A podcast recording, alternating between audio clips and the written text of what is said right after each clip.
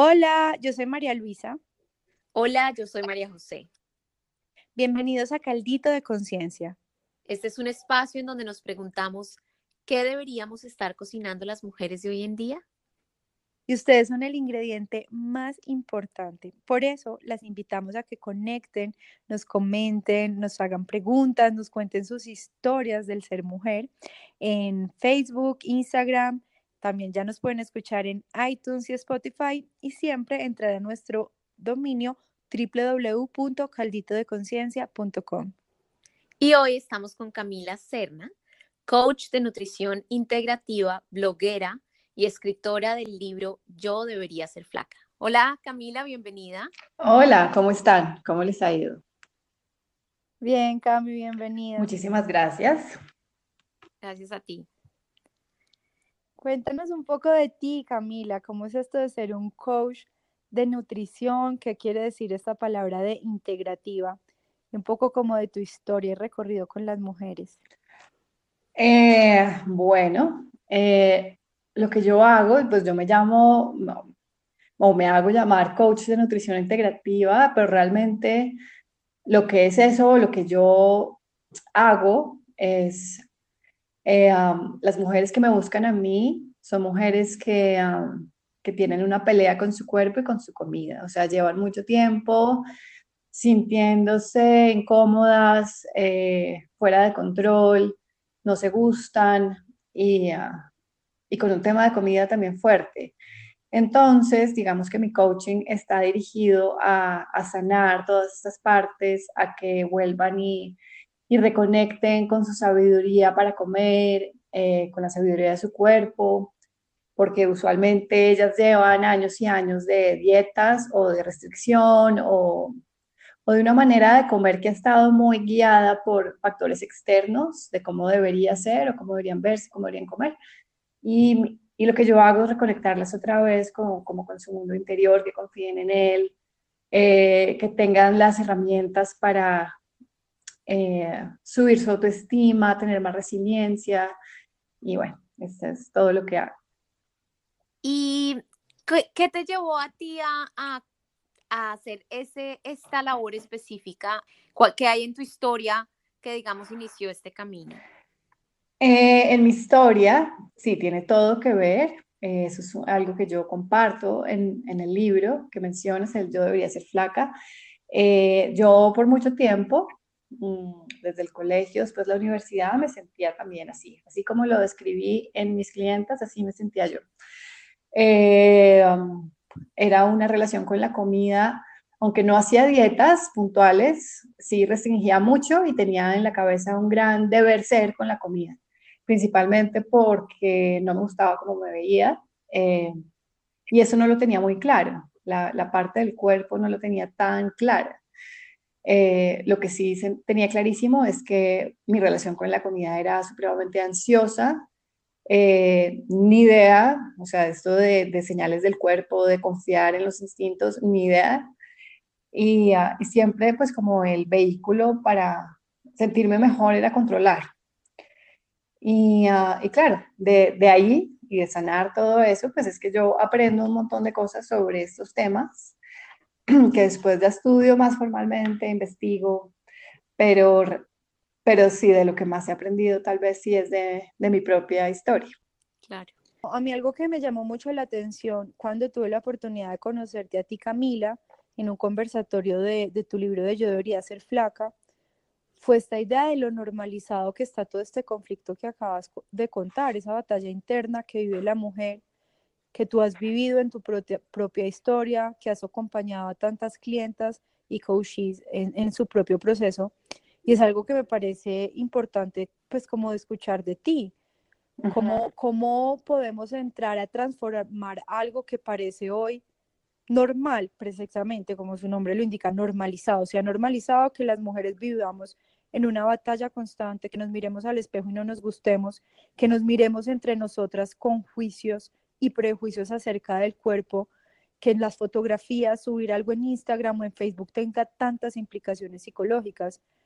¿Qué, qué piensas tú de esto? Ah, sí, ese punto es clave. Eh, mm, en mi experiencia, no todo el mundo está listo como para ver la disfunción, ¿sabes? O sea, eh, por eso mismo, porque está tan normalizada, es tan parte de lo aceptado en la cultura, que no todo, el, no todo el mundo está listo para soltar ese juego, ¿no? Porque todavía tienen fe en que por ahí es, por ahí es el vehículo para, para recibir todo lo que uno quiere en la vida. Eh, porque ser flaco representa muchísimas cosas en esta cultura. Eh, hay una posibilidad ya de ver la disfunción cuando uno tiene ya demasiada incomodidad, cuando ya el nivel de sufrimiento supera la, la expectativa o la esperanza.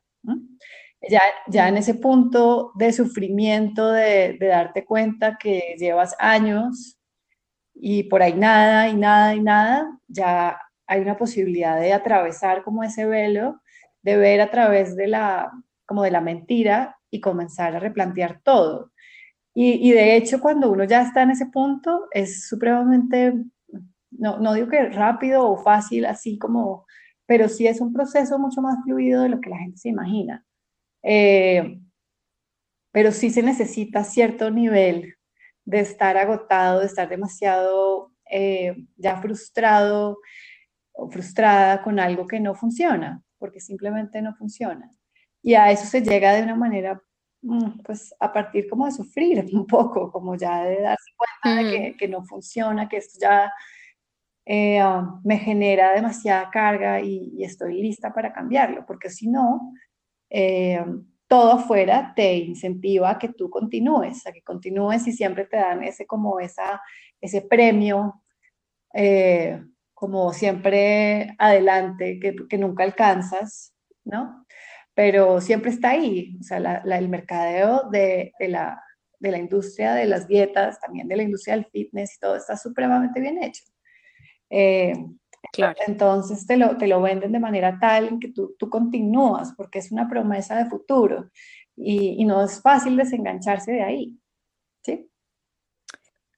Claro, a mí me, mm, me llama mucho la atención algo que tú eh, dijiste en el libro, que dices que es una incapacidad de habitar en el cuerpo con libertad.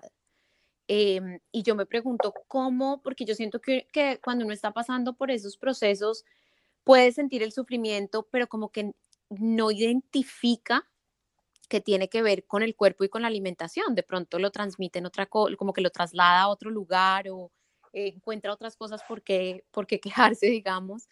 Em, cómo identificar que, que, es esa incapacidad em, que, de la que tú hablas. Mm, sí, es súper sutil.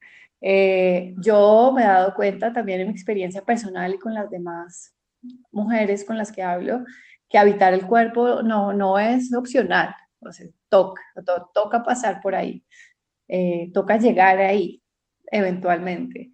Y, cuando uno lo dice, digamos, a alguien de esas, personas que estaba describiendo anteriormente, que no están listas, por ejemplo, que están súper enganchadas en sus promesas y en las dietas y en restringir y en el deber ser con la comida y con el cuerpo, si uno les habla del cuerpo, de sentir, habitar el cuerpo, pues van a decir que sí, o sea, tiene sentido, es, no, es, no es una idea ajena o rara, pero el proceso para que lo vivan, para que de, de verdad aterricen en el cuerpo, es, es algo muy interesante, que es muy eh, relativo, es diferente para cada persona y, y efectivamente es sutil, o sea, no, no, no, no todo el mundo se da cuenta. Entienden las palabras, pero no saben bien cómo se, o sea, no, no, no, lo, no es un conocimiento real del cuerpo, es un conocimiento intelectual, eh, mm. lo entienden, pero no lo viven, ¿sí? No es una experiencia con sus emociones, con sus sensaciones. Em, por eso yo meto mucho mindfulness también, porque mindfulness es como ese, eh, también esa, esa ayuda a, a volver a aterrizar, porque es que si no aterrizamos, el, que se lleva el protagonismo es, la cabeza, ¿no? la cabeza tiene todo, todo, todo para sus opiniones y sus juicios y todos los recursos para dirigir nuestra vida, no muy efectivamente, pero lo va a hacer. Y si no, si no le damos un espacio al cuerpo con su información y con su sabiduría, pues nos vamos a quedar corticas y va a haber sufrimiento, porque manejar la emoción desde la cabeza es muy complicado. Mm. Acá, yo creo que dos pistas que a mí me, me resuelven un poco ese, ese camino, según lo que tú cuentas, es uno, me gustó mucho como esta idea de, de, hablar de la mujer salvaje como posible camino. Entonces me encantaría que nos cuentes un poco más qué es esa, de esa mujer salvaje y también como todo este tema em, de, de, nuestra relación con la comida en últimas es un hambre espiritual, que creo que también se conecta a esa evasión de la mujer salvaje, que también puede ser el hombre salvaje, pero entonces como que es, eh, creo que ahí hay un camino de conexión a esa sutileza. Sí. Eh, no, no, no, yo no he llegado ahí, obviamente, eso es como, como, es un ideal también, la mujer salvaje, ni siquiera, ni siquiera sé exactamente bien qué es, porque yo creo que a nosotras nos paran toda esta parte salvaje muy rápido. Mm. Eh, cuando hablo de una mujer salvaje, me refiero a alguien que habita su cuerpo, que está presente para su cuerpo, para las sensaciones de su cuerpo, para las emociones también de su cuerpo, eh, que recibe la vida, que la acepta, que sabe también contar con una información más allá de la, digamos, de la mente, eh, es decir, un saber más intuitivo, más eh, guiado por el corazón, por, por, otro tipo de, saber, de otra, otra sabiduría no tiene nada que ver con estar fuera de control o con violencia, tiene más que ver con lo natural, con ser parte de los mm. ciclos de la naturaleza, saber que uno es como una montaña, que uno es como un mar eh, y que uno es parte de un todo. Pues a mí personalmente esto de mentalidad de dieta me caló un montón porque yo tampoco he hecho nunca una dieta, pero cuando te escuché hablar de eso dije, wow, yo siempre he vivido en una mentalidad dieta de esto poquito porque esto engorda. Entonces me caló un montón porque yo nunca he estado, nunca he hecho una dieta, pero sí me doy cuenta cuando te escucho, cuando te escucho hablar de mentalidad dieta que he vivido toda mi vida en esta mentalidad y ahí fue cuando me pareció como reveladorcísimo esto que traes a escucharte, porque siempre he estado en menos pan, no tanto arroz, o no, postre no, ya comí justo una chocolata, o, o, ay, tengo que ir al gimnasio, pero desde donde siento que tengo que ir al gimnasio. Entonces fue como mentalidad de dieta. Sí. Entonces, ¿cómo es ese rol de la mente y esto de la mentalidad de dieta? Sí, en el libro, eh, entonces hay una parte en que yo comienzo a hablar de la mente, después hablo de las emociones y después hablo, digamos, como de un plano más espiritual. Dentro de la parte que hablo sobre la mente también hablé de cosas que yo aprendí. Eh, también revisando mi propia mentalidad de dieta cuando no sabía que la tenía, ni siquiera sabía que tenía un nombre. Eh, bueno, aprendí sobre mi mente, sobre cómo funciona, también mucha aceptación y mucho agradecimiento por lo que es. Por eso incluyo también las trampas cognitivas, cómo funcionan, todo eso es normal. Pero es, es vital conocerlo. Yo no entiendo cómo no nos explican más sobre este tipo de cosas para ayudarnos a entendernos. Eh, porque la mente es, es un gran instrumento, pero en esta sociedad se usa como, como el jefe, ¿sí? Que cuando mm, nos hemos ido del cuerpo y nos vamos a la cabeza a vivir desde ahí y a comer desde ahí, se crea una disrupción en nuestra relación con la comida, que es lo que llamo mentalidad de dieta, y no solo yo, de hecho es un término que existe. Eh, no sé exactamente no sé si fue, fueron las pioneras del movimiento de comer intuitivamente, no estoy segura, que son los nutricionistas. El caso es que lo, lo vi clarísimo eh, y es esta disrupción en la relación con la comida, en donde hay comidas buenas y comidas malas, y conductas que se castigan y otras que se premian, y todo es un polo, y yo ahí vivía, durante mucho tiempo vivía en ese polo de hacer las cosas bien o hacer las cosas mal, y, y así es muy difícil, o sea, vivir así con la comida es supremamente difícil. Y está súper normal, o sea, digamos que hablar de culpa y de comida es normalísimo, o sea, no, me comí tal cosa, qué culpa, no, no, no, mal, se me dañó el día. Claro. Es normal, es normal. Claro. Es normal, pero no es normal, no es. no es, y obviamente esto tiene grados, hay gente que le pasa a veces y no, no, no, no representa mayor cosa, a veces es un desorden alimenticio y es sumamente peligroso. Eh, el libro que yo escribí es más como para las personas que están a lo largo del espectro, no necesariamente, aunque le puede servir mucho a alguien con un desorden, un diagnóstico, pero es principalmente para para que la mujer, digamos, como tú acabas de decir, se vea de repente o como reflejada ahí. Nunca ni se le ha ocurrido que tiene un desorden nada por el estilo, pero, pero se ve ahí. ¿Sí? Claro, porque inclusive, inclusive a niveles, como tú dijiste, muy sutiles, pues va afectando poco a poco, como gota a gota, eh, nuestra vida. Em, y me gustaría preguntarte cómo específicamente eso va afectando nuestro, nuestro autoestima como mujeres terriblemente la afecta, terriblemente. O sea, destruye el autoestima, la autoestima. Porque eso es que tú te ves a ti misma, en, pasan los años y los años y te ves fracasar. Eh, y tú lo asumes como que eres carente, ¿no? Te asumes como que estás haciendo algo mal, que no puedes, que los demás pueden y tú no.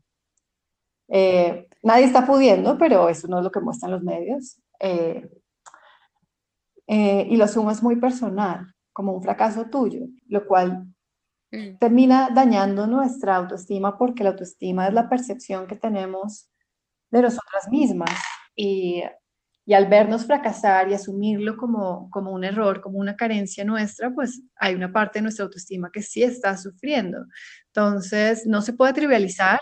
Si estás dentro de una mentalidad de dieta, hay un golpe psicológico, hay, o sea, definitivamente, porque es una batalla que no ganas, no por culpa tuya, sino porque no se puede ganar, eh, no, no como lo venden, no, no a través de la fuerza de voluntad y de la disciplina y del control y todo eso que dicen que es lo correcto, así no es, eh, y, y te vas a sentir mal. Además que también como que las expectativas o los nunca se alcanzan porque inclusive cuando está esa mentalidad tan, tan adentro, pues hasta una persona que esté ya en un peso, eh, digamos, en un buen peso para su cuerpo o inclusive flaca, no se siente del todo flaca, es como si, si fuera una carrera em, de nunca acabar, digamos. Total, y eso también, eso es bueno darse cuenta y, no es tan fácil darse cuenta. Eh, no, esto es un pozo sin fondo porque no tiene nada que ver con el cuerpo y con la comida. Entonces están tratando de solucionar algo a nivel cuerpo y comida cuando no es por ahí. Eh, porque el cuerpo ya es suficiente, es adecuado, está bien, pero ese ideal es, no existe en ningún lado, o sea, no, no puedes llegar. Eh, y el tema con la comida es lo mismo, porque quieres comer de una manera muy determinada, muy como la mente te está diciendo, y así no se come, así, así nadie come. Entonces es otro ideal, no, no llegas. Acá a mí me haces pensar en algo importante y es que pues nos contaste que pues en tu libro de hecho lo cuentas, bueno, estuviste viajando, ahora eres mamá y me haces, yo personalmente no soy madre, pero tengo mujeres muy cercanas que ya, ya son madres y he visto unos picos de, caída de autoestima muy fuertes después de, del embarazo y, que conducen a una, pues como a un exceso de esto que está todavía más normalizado, pero como que unos conflictos súper fuertes entre un anhelo tan bonito y puro de ser madres a lo que pasa con nuestros cuerpos. Entonces, me, no sé si nos puedas contar un poco al respecto, también cómo lo asocias todo esto con la maternidad y con eso, es, eso tan natural del ser mujer. Sí, es que es un poquito, está como relacionado al tema salvaje que habíamos dicho ahorita, o sea, estamos tan desvinculados de todo lo natural, de lo que es, de, lo, de la impermanencia, de la naturaleza de la vida que es así, y estamos fijos fijas en ideas sobre lo que debería ser. Entonces llega la maternidad que es totalmente disruptiva. Te cambia todo, no solo el cuerpo, sino te cambia tu estilo de vida, tu, capacidad para usar tiempo libre, cómo duermes, cómo descansas. Y, ah, no lo aceptamos, nos parece inaceptable eh, porque tenemos, estamos fijas en unas ideas de cómo deberían ser las cosas. Y como no son así, luchamos, eh, nos ponemos de pelea con la situación y eso nos golpea, porque siempre que estemos de pelea con la, con la realidad, la autoestima sufre, siempre. Entonces, eh, pues es como, como volver a lo, que, a lo que somos esencialmente.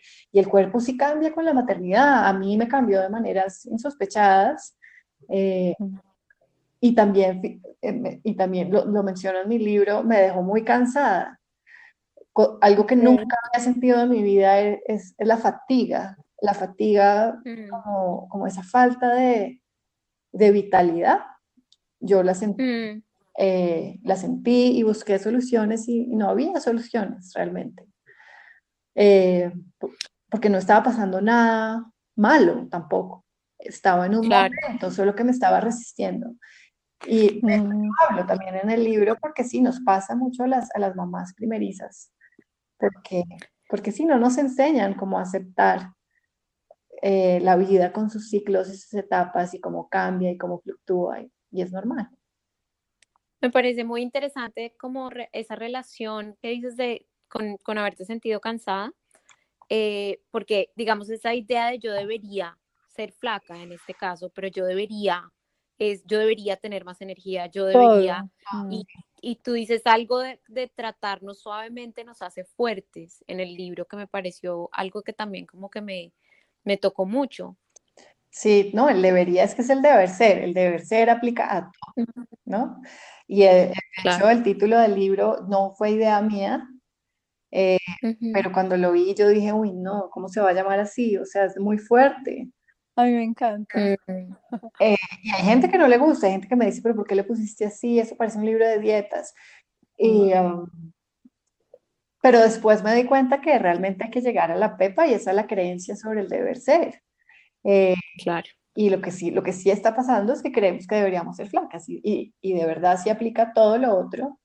Y yo todavía peleo con el deber ser y tal vez sea así siempre, no sé, pero por lo menos ahora me pillo eh, y no, no, como que no le doy mucha eh, fuerza sobre mí, pero son cosas que están, también por el tipo de cultura en el que vivimos y los medios y las redes, todo esto, todas estas cosas.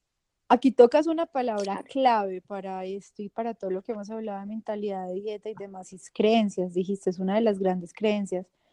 No sé si nos mm. puedas compartir un poco en tu, en tu viaje de acompañarte primero que todo a ti y acompañar a otras mujeres. ¿Cuáles son esas creencias más recurrentes a las cuales debemos estar alertas que precisamente por tener tan normalizadas como que ni las vemos? Sí, es, tiene diferentes variaciones, o sea, está, obviamente el debe, eh, yo debería ser flaca, pero ¿por qué? ¿Por qué debería ser flaca? Entonces, ir un poco como más al detalle y, eh, y, y, es diferente para cada, cada mujer. Hay gente que, hay mujeres que lo ven más como por el lado del amor, como yo, yo, yo debería ser flaca para poder acceder al amor o, para acceder a cualquier otra cosa que, que, quieras. Para estar en pareja, quieres decir, como si estuviera la relación de soy soltero y nadie me quiere porque estoy gordo. Sí, sí. Sí, alguien, alguien, en pareja o, o en, general, en general acceder a cosas vitales, porque todo eso es legítimo, pero lo están canalizando mal, claramente. Entonces, cosas vitales como para, yo debería ser flaca para poder ser aceptada o ser querida o ser validada o ser legítima o ser adecuada esos como son, eh, siempre es muy básico, es que somos básicos, o sea, en general, los humanos, esas son nuestras creencias, siempre están como atadas a alguna necesidad esencial que no, que, que no vimos, como que no pudimos cumplir en algún momento de nuestro desarrollo. Mm. claro. ¿Y cómo, cómo recuperar esa, como esa soberanía eh, alimenticia? ¿Cómo, ¿Cómo volver a sentirnos no en control, porque precisamente eso es lo que no, lo que no, lo, lo, que estamos, digamos, contrarrestando en este momento, pero cómo recuperar esa intuición, esa alimentación más sana y ese trato con nosotras mismas. Sí, hay varias cosas, es que es súper, es como una cebolla de mil capas. Hay, hay, hay, varios componentes ahí. Eh, uno de ellos es volver al cuerpo, como empezar esa práctica de, verdad consciente de volver al cuerpo, Porque si, llevamos siempre en la cabeza, uff, la cabeza va a mil. Entonces, volver al cuerpo es una cosa, también otro componente es rendirse como de las promesas de la cultura de las dietas, como ya desechar eso, tomar esa decisión, que es una decisión que se toma cuando uno ya está mamado. Eh, claro. También estar de como tomar la decisión de iniciar un camino, un camino de aceptación, un camino de, de, decidir, yo estoy de mi lado. Eh, y así como, creí en las dietas, ahora voy a creer en mí y eso es un proceso. Es un proceso. Y, y lo de la comida también, hay que, hay que dejar las dietas, hay que dejar la restricción y de, ver que, que es súper curioso, pero hay mucho más dominio y una sensación de control real cuando se suelta se suelta, la comida, de verdad, se suelta. Entonces, suena mm. terrible, a algunas mujeres me, les parece lo peor que yo podría decir, porque están muy acostumbradas a controlarse. Pero el control genera descontrol. Entonces, eh, tienen que ensayar, tienen que ensayar con soltar y con confiar en que el cuerpo eventualmente va a saber regularse. Sí, acá una idea también importante Mm, que yo siento que cuando, cuando como que recibí esta idea tuya de la alimentación intuitiva es una vida intuitiva. Sí. Nosotros no podemos aspirar a tener una alimentación intuitiva si somos no intuitivos en tantas otras áreas de nuestra vida, como que no, no es solo la comida. Veo que cuando me desafino en otras áreas, pierdo esa intuición un poco, en esa sutileza misma que tú compartes, como que todo está muy, ah, muy interconectado y por eso demanda de nosotros reclamar con toda la intuición. Sí, tal cual. Y, digamos que eso para la mayoría de la gente no es como buena noticia porque ya nos hemos acostumbrado a que nos digan como qué comer en tres pasos, ¿sabes? Cuando uno dice que comer intuitivamente es vivir intuitivamente, eso es súper abstracto. La idea sí es comenzar a conectar eh, con esa intuición también en, en, en, el, vivir, mm. en el vivir en general. Sí, me parece lo que lo que siento cuando cuando te a hablar de esto es, como que siento que debe generar y lo he experimentado también en mi vida y es un miedo grandísimo, eh, como al soltar el control sobre sobre eso, el, el decir no voy a permitirme, digamos simplemente eh, ir el día a día y oír mi cuerpo y es como el miedo, el miedo a engordarse, el miedo a no tener que, no sé, control de uno mismo, tantas cosas, pero siento como, como que inmediatamente esa dificultad em, a confiar, ¿no? A confiar en nosotros mismos, porque nos hemos desconectado por tanto tiempo que a uno se le olvida oírse. Claro, ¿no? Y es comprensible. Es comprensible el miedo, es sí es normal. O sea, realmente uno se acostumbra a, eh, la mente protege lo familiar uno se acostumbra mucho a la manera como uno ha vivido. Y si no ha vivido controlando, pues soltarlo es difícil. Eh, y uno no lo tiene que hacer de golpe, ¿sabes? Uno no, uno no de repente se queda con nada, porque eso es eso súper abrumador, como quedarse como flotando. Sea, digamos, en mis procesos de coaching yo lo hago despacio, y no, no, no quito nada y, y, mm, y, solamente voy como avanzando en la medida que también hay cierta seguridad por algo nuevo. ¿Sí? Claro, y me, pregunto, me pregunto también en las, las, cuando ya hay un desorden alimenticio, digamos, pues creo que ahí se necesita mucha más guía eh, constante, ¿cierto? Porque, porque ahí digamos que realmente hay un, un descontrol completo en, el, en la idea del control, que, que, se necesita mucha guía cuando, hay, cuando ya hay un, una adicción o un desorden alimenticio em, más marcado, digamos. Sí, total. hay, hay, los desórdenes alimenticios son muy serios eh, y, y, necesitan una atención. Hay, hay ciertos desórdenes, claro, y ciertos eh, momentos de del desorden que pueden necesitar que una persona esté en la clínica o que esté pues con su vigilancia o, supervisión. Aunque es un extremo del espectro, es lo mismo, ¿no? Hmm. Es esa misma necesidad de control, es, eso, es exactamente igual, solo que llevado a un, a un punto más crítico, pero es lo mismo, es, es, es usar la comida como, como lo que no es, eh, y es esa necesidad de controlar todo y una desconfianza profunda por, por el cuerpo y por lo que uno es y sentirse supremamente inadecuado.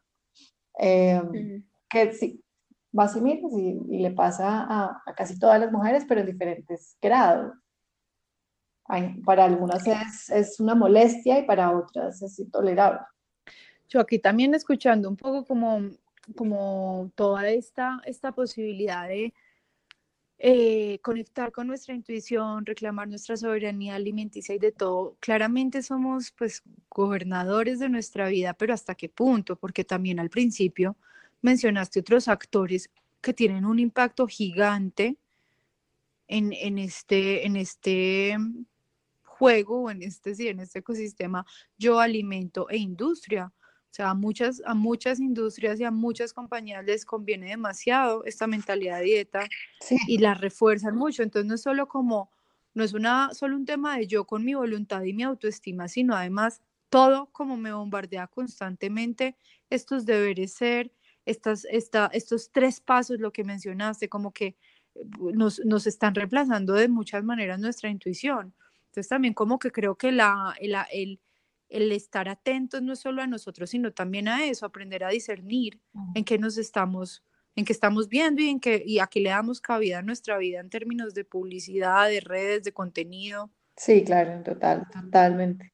Eh, y hay muchas cosas, hay muchas cosas afuera que uno no, pues no, no, puede controlar, pero hay muchas cosas que sí, o sea, uno puede, uno decide a quién sigue en redes, uno decide a quién, le ve las fotos y uno tiene que estar atento de cómo uno se siente cuando ve las fotos de cierta persona. De pronto esa persona no es, no es la que debe seguir y, y comenzar a, entender el entorno también. Sí, la industria de las dietas necesita, necesita para poder vivir que tú te sientas no suficiente. Si tú te sientes mm, suficiente, se jodieron. O sea, se jodieron mañana, o sea, se quebraron. Eh, entonces, claro, ellos no son bobos, se van a inventar una cantidad de cosas, van a cambiar el lenguaje, van a inventarse otras cosas para engancharte. Y en la medida en que tú sepas y reconozcas y, ah, y puedas identificar como, ok, qué es lo que realmente me están vendiendo acá y qué es lo que yo realmente quiero para mi vida, pues vas a poner, poder tener más dominio, el suficiente, no, no, no total, porque estamos bombardeados de imágenes que no, que no podemos controlar, pero sí el suficiente para sentirte, sentirte mucho mejor. Me encanta esa idea que tú dices de estar confundidas, porque pienso que ahí también es todas esas, ese bombardeo externo nos, nos confunde, nos confunde mucho y, y, y, lo que tú dices en una frase que nos confundimos de lo esencial y creo que entre más nos recordamos eso esencial, eh, podemos de pronto combatir esos, esos bombardeos. Sí, total. En, las conversaciones, digamos, hay puntos ya en mis, en mis sesiones de coaching, eh, pues iniciamos hablando mucho de comida, pero después ya menos, porque ya después también cuando las mujeres se dan cuenta como, uy, ya he hablado demasiado de comida, hablemos de otra cosa. Eh, entonces llegamos como a lo esencial y lo esencial siempre es lo más chévere, es como qué tipo de persona quiero ser, ¿no? ¿Cómo me quiero mover en el mundo? ¿Qué, qué me parece? ¿Qué me gustaría hacer? ¿Cuáles son mis sueños? ¿Qué es importante? Eh, y todas esas cosas. Me encanta. Yo también ya quisiera como para, para retomar eso esencial desde tu perspectiva, historia y todo lo que nos has compartido. ¿Qué crees que es eso que deberíamos estar cocinando las mujeres hoy en día? Sí, te diría que las mujeres trabajen y cultiven y conozcan su mundo interior, porque la cultura se ha diseñado de forma tal que nuestra atención siempre está afuera, siempre estamos buscando que nos digan qué hacer, que nos den instrucciones, eh, buscando la, la, voz de los expertos, y se nos olvida que, que hay un gran conocimiento adentro pero para poder acceder a él tenemos que, voltear la luz, el reflector hacia nosotras mismas y mirarnos, conocernos, conectar con el cuerpo, con lo que siente, con las emociones, con los pensamientos y, ah, y vivir desde ahí, no desde afuera, sino desde ahí adentro. Maravilloso. Qué belleza. Bueno, muchas gracias. Muchas gracias. No, gracias a ustedes por invitarme. Un placer. Me encantaría leer una frase que, que tú, tú, que leí en el libro em, eh, que tú escribiste, que me parece muy linda con respecto a las mujeres, y dice, revisemos nuestras creencias, las propias y las colectivas. A las mujeres les gusta colaborar, compartir, crear. Vamos más despacio, simplifiquemos, gastemos menos dinero, compremos menos cosas, volvamos a la cocina, no vivamos desde la señal de alerta que dispone nuestros cuerpos a pelear o huir. Vivir así no es divertido y corremos el riesgo de buscar el amparo en la comida. Para profundizar en este conocimiento e información, pues está el libro que hemos mencionado varias veces, que es Yo debería ser flaca, pero también está el blog en el que Cami continuamente está compartiendo artículos y demás, que es Franca Maravilla, y se pueden suscribir a su boletín. Yo personalmente estoy recibiendo eh, mis dosis eh, importantes eh, semanales, donde Camila comparte muchísimo de su historia, de lo que vive con otras mujeres y nos damos cuenta de esta, de esta red que somos, de querer volver todas a construir esa mujer salvaje. Bueno, muchas gracias, que estén muy bien. Gracias. Un abrazo, que estés bien. Bueno, gracias por eh, estar con nosotros en esta conversación. Recuerden siempre que pueden conectarse con nosotros en nuestras redes, Facebook e Instagram, y encontrarnos en iTunes y Spotify y visitarnos en www.calditodeconciencia.com. Y bueno, la pregunta siempre sigue abierta para que la sigan cocinando todos estos días. ¿Qué deberíamos estar cocinando las mujeres de hoy en día?